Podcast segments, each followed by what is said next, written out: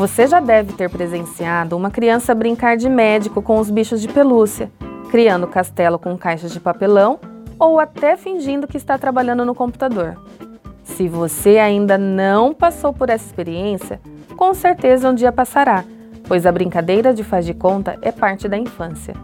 São as chamadas brincadeiras simbólicas. O que são brincadeiras simbólicas?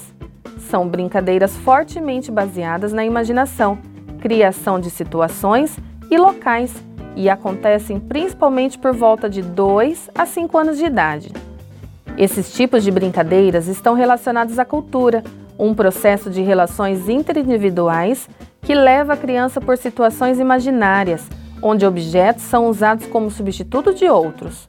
É comum ouvirmos pessoas dizendo: Ah, criança pequena só brinca. Sim, brincam sim. É brincando que a criança se reconhece a partir de um desejo seu e de como ele se configura por meio das ações que ela realiza.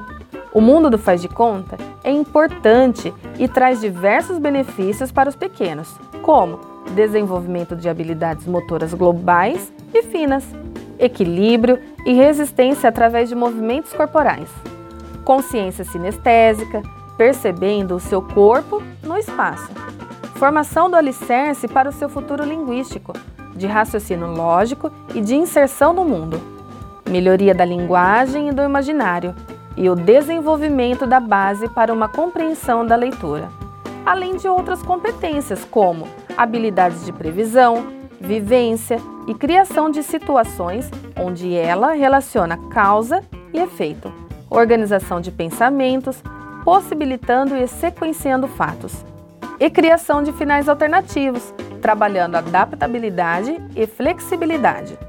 Todas essas habilidades contribuirão para, num futuro próximo, uma boa elaboração textual.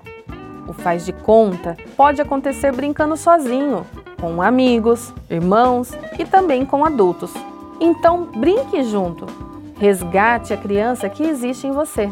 Cantar, ler histórias, dramatizar, criar, desenhar, se fantasiar são algumas ideias que você pode colocar em prática juntamente com sua criança para desenvolver esse universo de magia e, consequentemente, o aprendizado dela.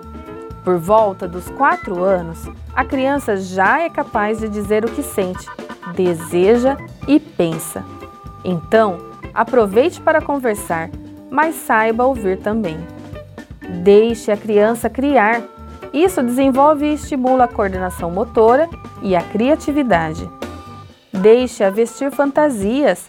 É necessário que ela vivencie diferentes papéis para compreender o que passa à sua volta e, com isso, construir sua personalidade.